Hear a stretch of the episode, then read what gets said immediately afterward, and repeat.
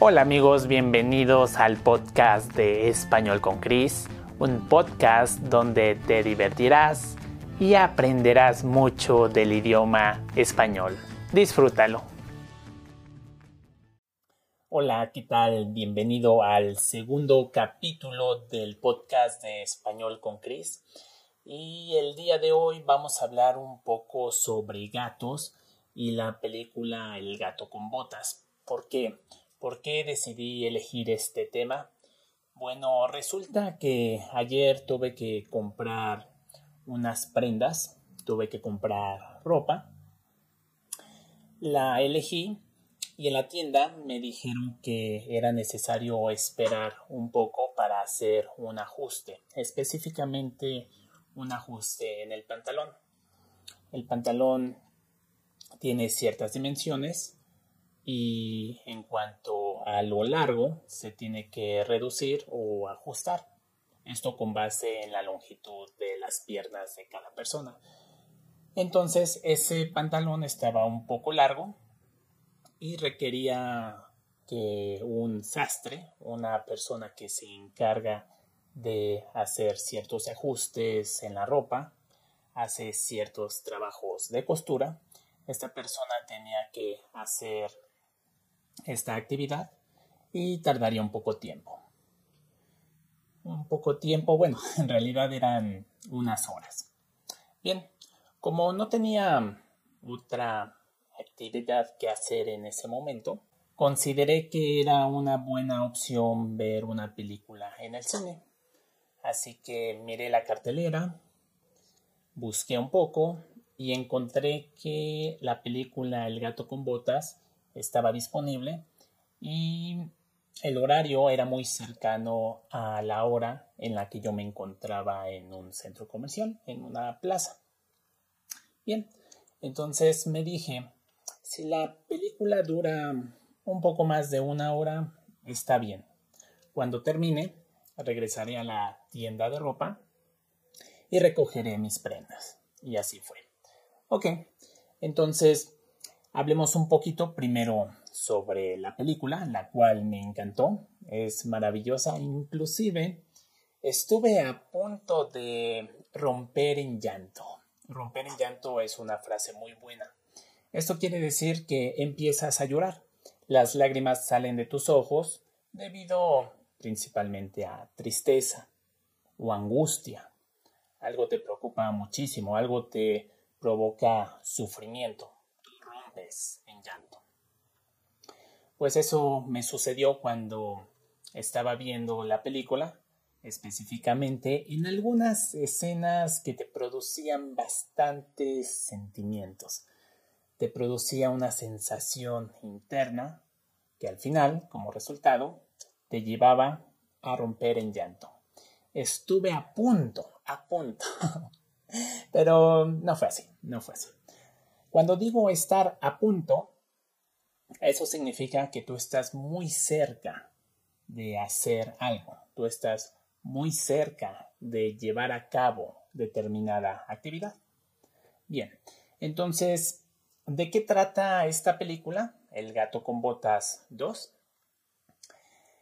Cuenta la historia de el gato, de este personaje famoso, y Después de haber vivido muchas aventuras, este gato quema muchas de sus vidas.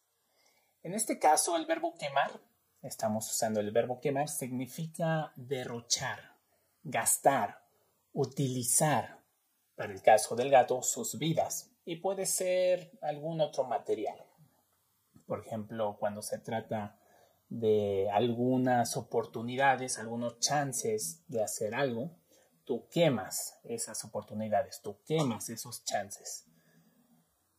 Bien, entonces se dice que los gatos tienen nueve vidas y este gato ha utilizado ocho. Por lo tanto, le sobra solo una. Y ante este escenario, la muerte, la muerte representada como un lobo, lo acecha, acecha al gato con botas. ¿Esto qué quiere decir? Que lo vigila, lo persigue sin que el gato con botas se dé cuenta. Entonces, cada vez se acerca más, la muerte cada vez se acerca más al gato con botas, con el fin de obtener esa última vida que le queda y finalmente morir. Pero pasa algo. El gato tiene la oportunidad de recuperar sus vidas. ¿De qué forma? Ustedes pueden verlo en la película.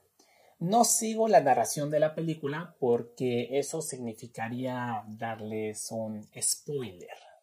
Un spoiler, cuando digo spoiler, significa que hago una descripción de alguna película que puede resultar incómoda para una persona que desconoce la historia del filme. Entonces, en lugar de arruinarles la película, solo les doy una pequeña introducción de la misma. De esa manera, no les doy spoilers. Así que les recomiendo esta película, a mí me gustó mucho.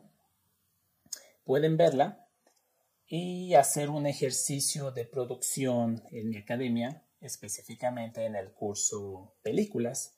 Ustedes ven este filme, lo disfrutan y después hacen un ejercicio de producción. Lo envían a mí, yo lo reviso y después les doy retroalimentación. Esto ayuda muchísimo para utilizar la entrada o el input proveniente de ciertos materiales, por ejemplo, el podcast es un material que podemos usar, es un contenido que podemos usar. Obtenemos nuevas entradas y si las utilizamos para producir un output o una salida, una producción, usamos el nuevo vocabulario de forma activa. Lo mismo sucede con una película o con un capítulo de un libro.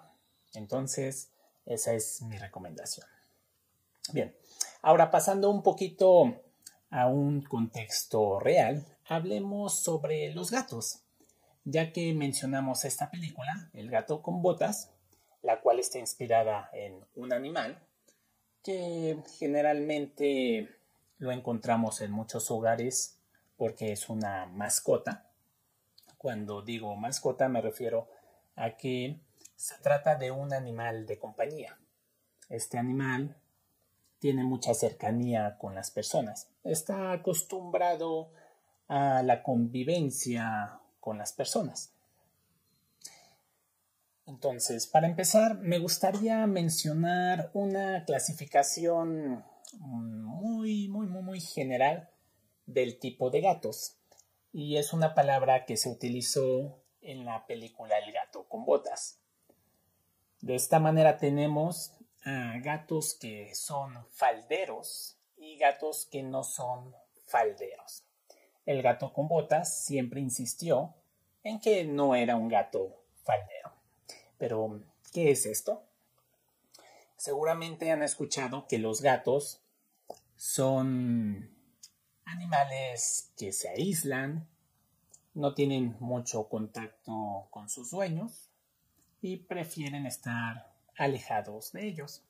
Pero existen gatos que les encanta, les encanta, les fascina ser acariciados por sus dueños. Aman ser cargados por sus dueños y sobre todo estar en el regazo de sus dueños. El regazo, ¿qué es? El regazo es aquella cavidad que se produce cuando una persona se sienta. La cavidad se forma entre la cintura y las rodillas.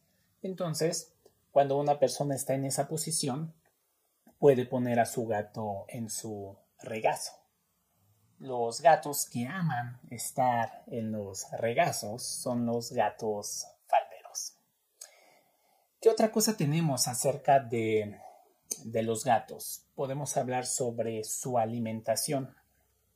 Es común darles croquetas. Croquetas es este tipo de alimento deshidratado en forma esférica.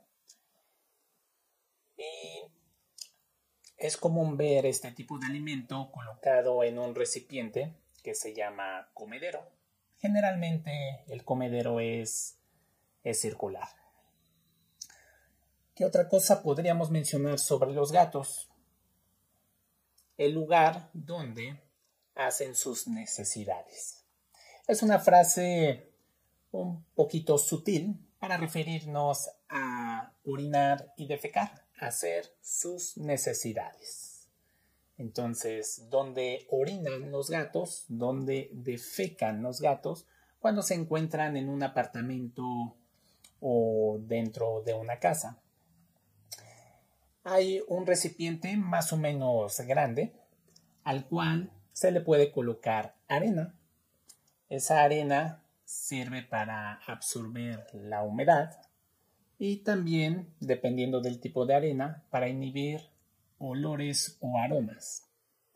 Entonces los gatos pueden llegar a ese lugar, colocarse encima de esa arena y hacer sus necesidades. Pueden orinar y defecar. O dicho de otra manera, también un poco más sutil y un poquito coloquial, pueden hacer pipí y pueden hacer popo. Bien, yo creo que hasta aquí terminamos este capítulo.